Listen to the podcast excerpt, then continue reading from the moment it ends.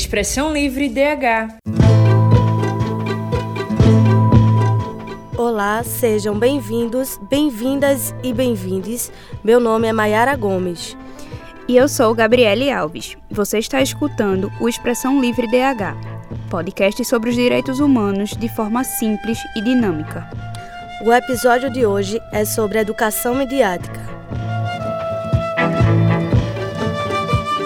Educação midiática é o conjunto de habilidades para acessar, analisar, criar e participar de maneira crítica do ambiente informacional e midiático em todos os seus formatos.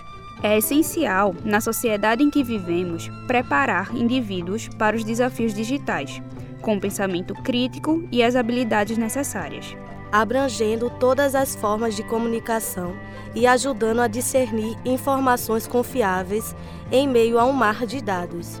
Reflexão e discernimento de informações para promover uma comunicação cidadã e fortalecer a democracia. Para entendermos mais sobre o assunto, vamos conferir a matéria que eu mesma fiz sobre educação midiática nas escolas. Mestra em Ciência da Linguagem pela Universidade Católica de Pernambuco, Formada em Letras e Pedagogia, com 11 anos de experiência na área da educação básica, Betânia Cordeiro, de 45 anos, trabalha atualmente como diretora na Escola Liceu Nóbrega de Artes e Ofício. Qual a importância da educação midiática no contexto atual de sociedade cada vez mais conectada? Como escola de educação básica, a gente tem que como contribuir através de palestras, de oficinas ou dos assuntos mesmo debatidos em salas de aulas pelos componentes escolares. É, é esse debate cabe em todos os componentes escolares, né? É, hoje, matemática, o português, né? direcionar para esse campo. Né? E uma, uma das opções que é dessas palestras e que foi, valeu muito a pena aqui no Liceu, que trouxe excelentes resultados, foi esse projeto né? das escolas contra a desinformação, né, Alfabetização Mediática para Todos, que foi uma, uma parceria, né, um consulado americano e a Unicap com os nossos alunos aqui. Como a escola pode contribuir para a formação de alunos críticos e conscientes em relação ao consumo de informações na internet? Os jovens hoje em dia, por nascer uma geração que nasceram com o celular, né, com, com o domínio da, das, dos instrumentos da tecnologia, né, o computador, o tablet, o iPad. Então, o que acontece? Eles acham que sabem de tudo e que não vão ser enganados, né? Então, isso aí está o erro deles acharem que sabem. Né? Então, esse é o maior desafio ao professor, é convencer o jovem que ele não sabe de tudo e que eles podem ser enganados. Como podemos incentivar os alunos a produzirem conteúdos midiáticos responsáveis e éticos, levando em consideração o impacto que suas postagens podem ter na sociedade? Temos vários formatos né, de, mídias, de, de mídias impressas a digitais. Né? E nossos estudantes hoje, eles estão sempre conectados de alguma forma a alguma dessas redes né, sejam impressas digitais. E eles precisam ter a habilidade de identificar essas diferentes mídias, além de saber analisar os conteúdos de maneira crítica. Não é só ler por ler. Ele precisa analisar com criticidade aquele conteúdo nas mídias sociais né, e saber identificar também as suas fontes. Estudante do ensino médio da Escola Liceu Artes e Ofício de apenas 17 anos, Apolo Vasconcelos. Apolo, como você, estudante, define a educação midiática? Primeiramente, ela não é algo que é só ensinado para pessoas jovens, mas que começa muito cedo. E é basicamente trazer um pensamento crítico para essas pessoas, para essas pessoas mais jovens, para essa base educacional de como lidar com a informação e como lidar com qualquer tipo de fonte. Quais as estratégias você utiliza para verificar a veracidade das informações que encontra online? Eu acredito que para além de ver o site, o autor, eu acredito que seja necessário ler de fato o conteúdo que está sendo apresentado. Porque muitas matérias são criadas para que as pessoas leiam apenas a chamada e compartilhem aquilo. Quais são as habilidades essenciais que você acredita que todos os jovens devem desenvolver para se tornarem consumidores críticos de mídia. E eu acho que sobre isso é até mais simples do que se parece ser, Mas eu acho que as pessoas deveriam estudar mais, deveriam ler mais. E não ler só sites, só lerem livros mesmo. É, expandirem seu vocabulário, terem um contato maior com criticismo, com filosofia, porque a filosofia era para ser uma ciência fundamental, era para ser uma ciência primordial para que nós estudemos, para que nós tenhamos um senso crítico natural, inerente de nós mesmos. É, sociologia é um assunto que também é importante, as pautas sociais, como que o eu influencia na sociedade, como que o todo influencia na sociedade, as diferentes vertentes. Então eu acho que se as pessoas estudassem mais sobre isso e estudassem verdadeiramente sobre isso, não só fingirem que leram na escola para poder passar de ano, eu acredito que se as pessoas estudassem isso, se as pessoas lessem mais, é, tivessem um senso crítico aprimorado, eu acho que elas teriam uma maior habilidade para discernirem notícias falsas, discernirem mídias no geral. Maiara Gomes para o Expressão Livre. Assim como existem matérias básicas, a educação midiática é essencial para o crescimento e desenvolvimento das nossas crianças e adolescentes. A contribuição da escola é imprescindível, afinal, temos muitos formatos de mídias e eles ficam o tempo todo conectados, como disse Betânia. Apolo ressaltou a importância da educação midiática, que é inegável no contexto da atual sociedade e da cybercultura. Devemos trazer um pensamento crítico, sempre verificando e lendo de fato o que se apresenta. Afinal, nem tudo que é dito é real. Vamos lembrar disso. E para acalorar ainda mais esse debate, vamos acompanhar agora a entrevista com Tarcísio Camilo, que eu mesma fiz, e vamos falar um pouco sobre a importância, objetivos e desafios da educação midiática. Seja muito bem-vindo, Tarcísio. Gostaria que você se apresentasse para conhecermos você um pouco melhor. Oi, Gabi, tudo bem? Obrigado pelo convite. Eu sou Tarcísio, sou jornalista e educomunicador, atuando na área de comunicação comunitária, direito humano à comunicação e bibliotecas comunitárias e educomunicação. É, na, tanto na releitura, bibliotecas comunitárias em rede, e também atuando na ONG Viação Educomunicação como analista de projeto. Como educomunicador, para você, qual a importância da educação midiática? A importância da educação midiática ela é fundamental para que a gente possa desenvolver habilidades e pensamento crítico, pois permite que as pessoas possam questionar, analisar e interpretar as mensagens da mídia né, de maneira mais objetiva.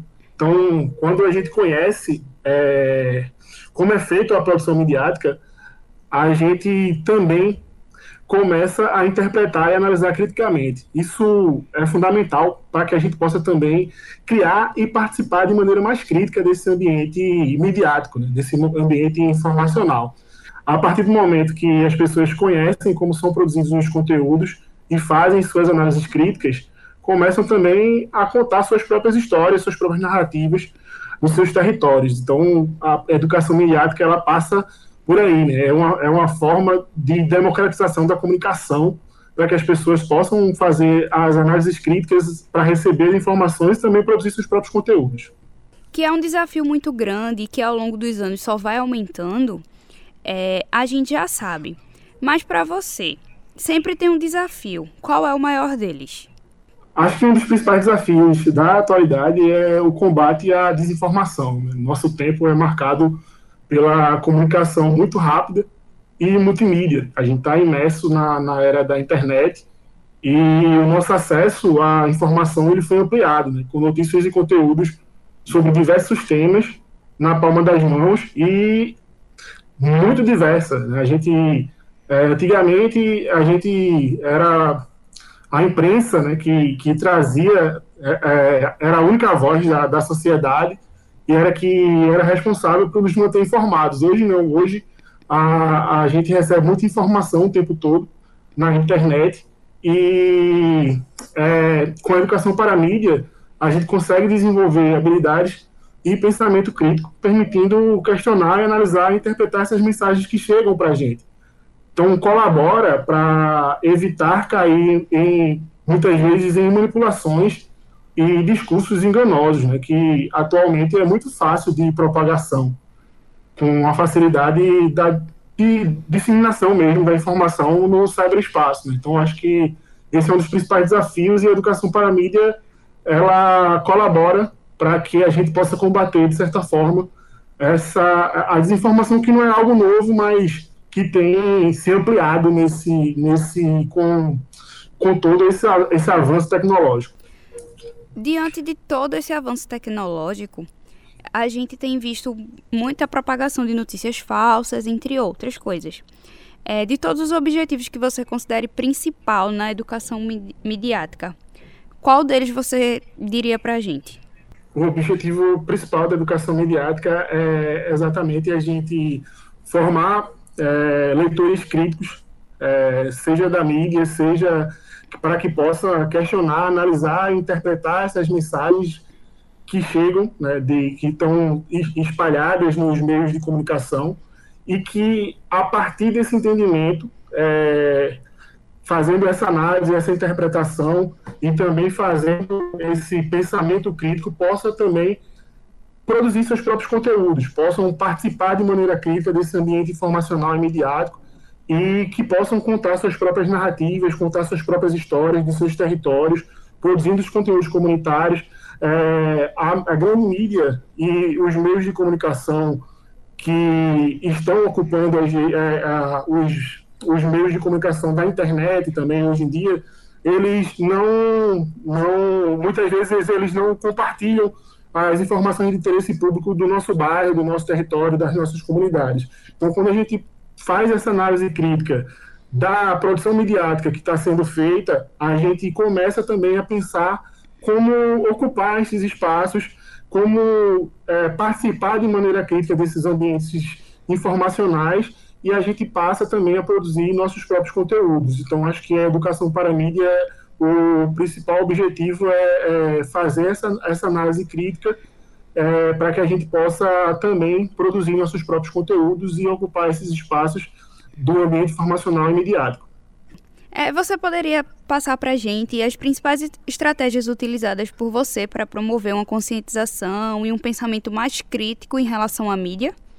Acho que a gente pode é, desenvolver uma série de, de, de ações. Né? É, os movimentos sociais é uma, é uma luta antiga dos movimentos sociais e existe uma prática chamada de comunicação, que é um conjunto de conhecimentos e ações que visam desenvolver é, ecossistemas comunicativos abertos, democráticos e criativos, e em espaços que podem ser culturais, midiáticos e também educativos, seja eles formais, como as escolas, os não formais, que são desenvolvidos por ONGs. Eu sou, eu sou de biblioteca comunitária e, e a gente também ocupa, é, a, é, faz, produz educomunicação nas bibliotecas comunitárias, é, informais, que aí pode ser meios de comunicação voltados para a educação, é, que, que aí, no caso, mediado por alguma linguagem, algum recurso comunicacional, como esse podcast, por exemplo, como um programa de TV, um programa de rádio.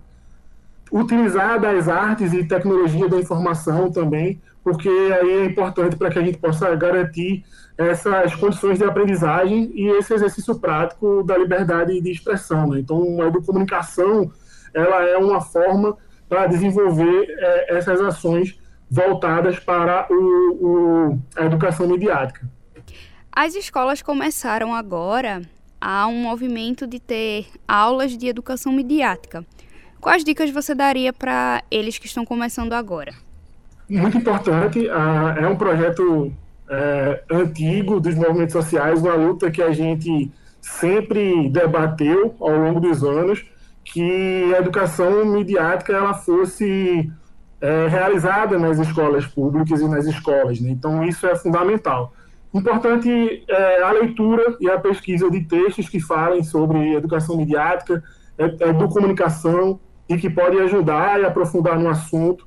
Importante pesquisar projetos, é, movimentos sociais e também políticas públicas que trabalham na, nessas áreas de educação midiática e educomunicação para conhecer um pouco melhor e também se inspirar. Eu acho que a educomunicação, a comunicação, ela tem essa perspectiva de trocas de saberes Então, conhecer o que está sendo feito de projetos, movimentos sociais, olhar as políticas públicas é fundamental para se inspirar e produzir essa troca de saberes. Chamar um, um projeto, se tem, olhar se tem uma biblioteca comunitária na, na, no território e fazer alguma parceria, fazer alguma parceria com algum projeto também voltado para a comunicação popular é fundamental também, porque aí você vai criando esses ecossistemas de comunicação para fortalecer o assunto a partir do território, né, a partir do lugar. Então a escola ela pode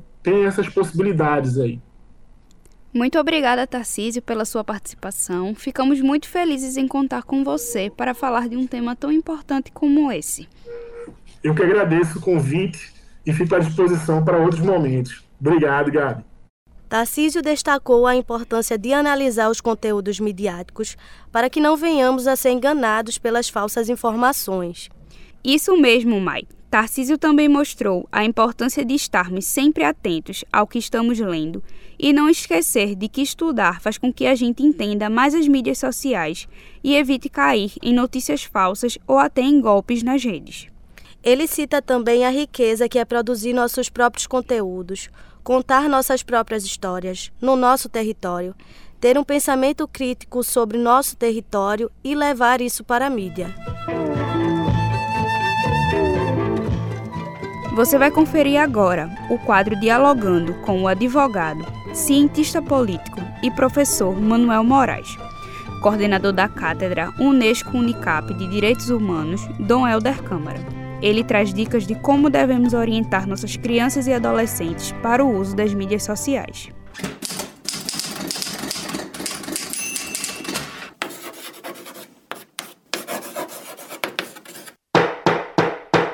Dialogando. A educação mediática de crianças e adolescentes passa pela compreensão de que o ambiente mediático é, de jogos, toda essa parte das redes sociais, precisa é, ser é, construída com a criança um hábito de é, convivência e de segurança, porque são ambientes predatórios, são ambientes perigosos, sem falar dos problemas de saúde é, pública então é super importante que tenhamos a construção de um ambiente seguro, a, que se capacite as crianças a partir da família, da sociedade, principalmente das escolas, sobre como utilizar as ferramentas, tendo em vista que parte das crianças já estão inseridas nesse universo digital. O ideal é que crianças até 7 anos não tenham esses equipamentos com a disponibilidade de adultos, não é? mas é, se houver esse acesso, que seja é, algo muito bem acompanhado pelos adultos. Mas, mais uma vez, é importante lembrar: as redes sociais são uma avenida. Tudo que se posta e tudo que se acessa é algo que precisa, principalmente no ambiente da infância e da, da adolescência, ter por parte dos pais e responsáveis um acompanhamento é, cada vez maior para que isso possa proteger as nossas crianças. São espaços interativos mas também são espaços perigosos. Compreender o perigo dessas redes é também criar um processo de educação, de prevenção e de redução de danos. Esse processo passa pela construção de autonomias, mas que essas autonomias não podem, é, em nenhum momento, significar a hiperexposição que nós estamos vendo ah, nos dias atuais. Então é importante que haja um processo de educação, de formação e de construção dessa relação com esse universo, que cada vez mais é intenso, é interativo e é, de certa forma, é, universal. Então, a, a grande discussão não são os meios nem os equipamentos, é como nós utilizamos, é como nós construímos esses sujeitos de direitos, porque eles são é, totalmente é, pela, pelo Estatuto da Criança e Adolescente, não é? devem ser respeitados e, consequentemente, reconhecidos como pessoas que vão, ao longo da sua construção é, é, de, de, de saberes, sua construção como pessoa, como personalidade, vão também saber conviver com esse tipo de enfrentamento. Mas é necessário que haja essa educação. E essa educação passa por esse compartilhar de saberes e de autocuidado. Tendo essa, essa capacitação, tendo esse autocuidado, com certeza pode haver o uso é, e certamente o uso será profícuo. É, não podemos é, demonizar as redes sociais, nem tampouco os equipamentos eletrônicos. Eles são é, instrumentos. A pergunta é como nós utilizamos esses equipamentos. O acompanhamento de um adulto é essencial. Precisamos proteger as crianças e adolescentes. A grande discussão é como devemos usar e não formas de demonizar os aparelhos eletrônicos. Manuel Moraes também trouxe à tona questões fundamentais sobre como navegamos no mundo digital, relembrando que a educação mediática começa pela compreensão de que o ambiente digital deve ser construído com a ideia de convivência e segurança. E agora, o quadro Beabá da Mídia, com a jornalista, professora e educomunicadora Andréa Trigueiro. Vamos conversar sobre educação mediática no jornalismo e no âmbito dos direitos humanos. Andréa, fala pra gente, pra você, como a educação mediática pode se fortalecer dentro do jornalismo? Olha, o jornalismo, ele deveria se preocupar com a educação mediática, mas isso não ocorre principalmente nos veículos tradicionais, como a gente conhece, rádios, TVs, é, jornais, revistas, etc. Essa educação mediática ela acaba sendo um foco fora dos veículos tradicionais. Então, por exemplo, quem está trabalhando com comunicação comunitária, com comunicação, com jornalismo independente, tem tido esse cuidado, essa preocupação. Por quê?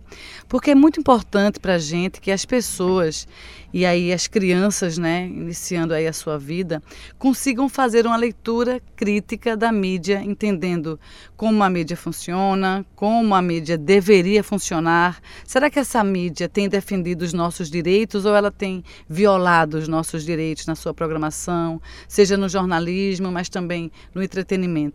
Então, como o jornalismo acaba é, se omitindo desse papel, quem tem tomado esse lugar são os movimentos sociais, as organizações não governamentais, que acabam preenchendo uma lacuna deixada pelo jornalismo, pelas políticas públicas né, de educação. Na verdade, a educação mediática está prevista para a educação básica, a educação fundamental, mas a gente acaba é, passando despercebido e não é à toa a gente tem tanta gente nesse processo de desinformação, acreditando em fake news e pior do que isso, compartilhando fake news sem entender como checar e não ser vítima né, de alguns golpes, de algumas mentiras, de algumas manipulações.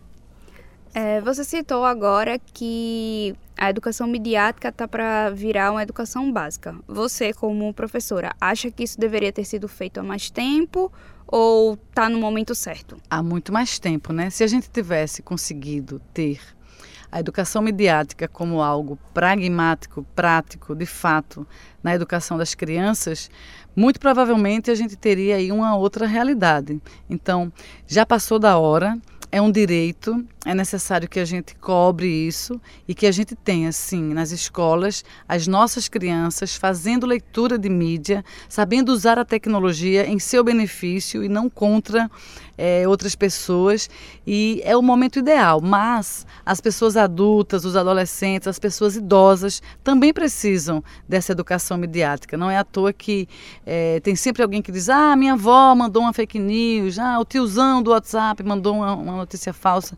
Exatamente, porque se o foco são as crianças, isso está correto, as outras pessoas que já passaram dessa fase não quer dizer que não precisem. Na verdade, todos nós precisamos. É por isso que esse quadro existe, esse programa programa existe porque a gente acaba contribuindo um pouco para que as pessoas entendam a importância e a necessidade de entender como a mídia funciona para que ela não nos engula, né? para que a gente possa usar ela em benefício da sociedade. Obrigada, Andréa, pela sua participação. Eu que agradeço e parabenizo vocês por estarem trazendo esse tema para a gente conversar. Vamos acompanhar agora o quadro Culturalidades, apresentado por Marcelo Dantas, historiador e estudante de jornalismo da Unicap. Nele você vai conferir dicas sobre o tema na cultura.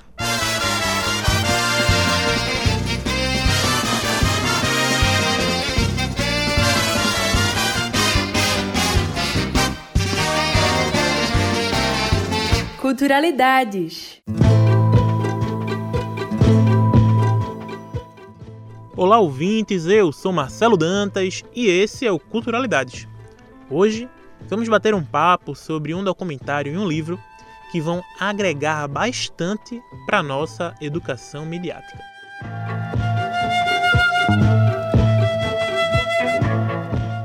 Um jovem rapaz apaixonado, com o coração partido por um desentendimento com sua namorada, decide arriscar tudo num grande gesto de amor.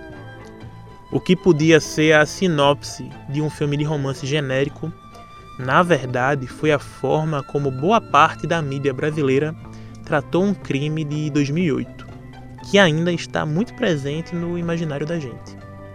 Estou falando do sequestro e assassinato de Eloá, adolescente de 15 anos que, junto de sua amiga Nayara, foi mantida presa pelo ex-namorado Lindenberg, de 22 anos. Numa demonstração muito precisa da misoginia, do machismo, né, que tem a mulher como propriedade do homem, a grande mídia naquela época chegou ao absurdo de realizar entrevistas telefônicas ao vivo com a vítima e o sequestrador ou ainda num determinado programa, o entrevistado revelar que esperava a situação terminar em casamento.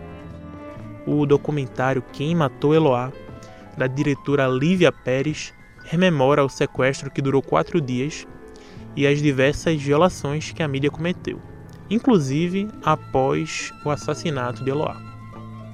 A imagem de abertura, com uma ave, talvez um urubu, esperando, rondando, à espera do estrago ser feito para poder se alimentar.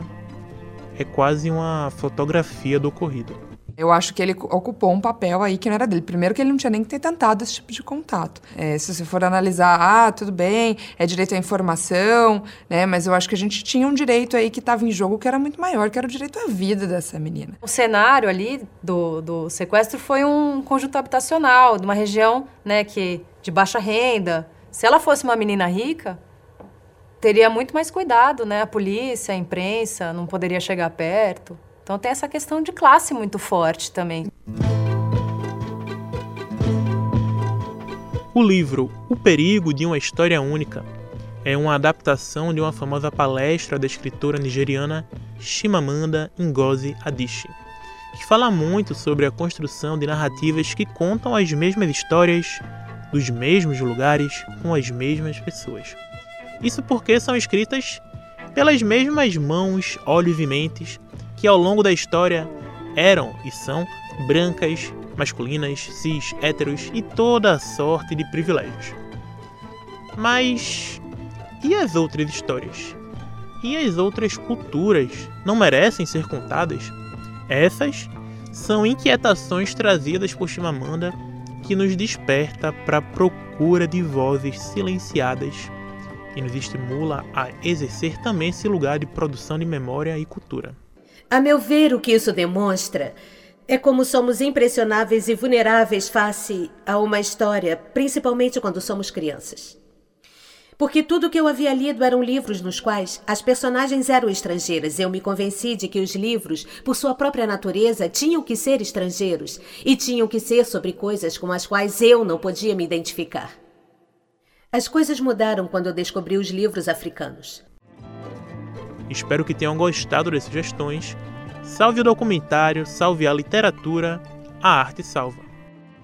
Esse documentário mostra muito sobre o perigo que as mídias sociais podem representar, como violações que acabam ferindo o código de ética importante a gente refletir sobre como a mídia pode moldar nossa compreensão do mundo e como é crucial sermos críticos e conscientes em relação às mensagens que consumimos e compartilhamos.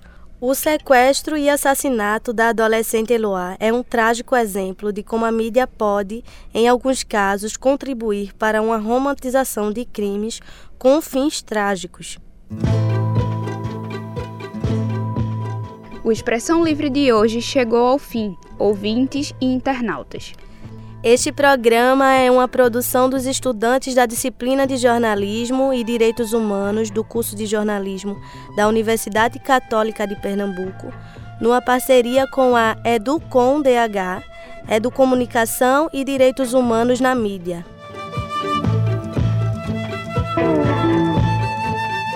Expressão Livre de hoje teve a apresentação de Gabriele Alves e Maiara Gomes, reportagem de Maiara Gomes, produção de Gabriele Alves, edição de Marcos Gordinho. A coordenação de jornalismo é da professora Andréa Trigueiro. Aproveita e segue a gente no Instagram, arroba Expressão Livre DH. Terminando esse, corre para ouvir os outros episódios que ainda não teve tempo. Obrigada pela atenção, a gente se encontra no próximo episódio. Tchauzinho e até a próxima!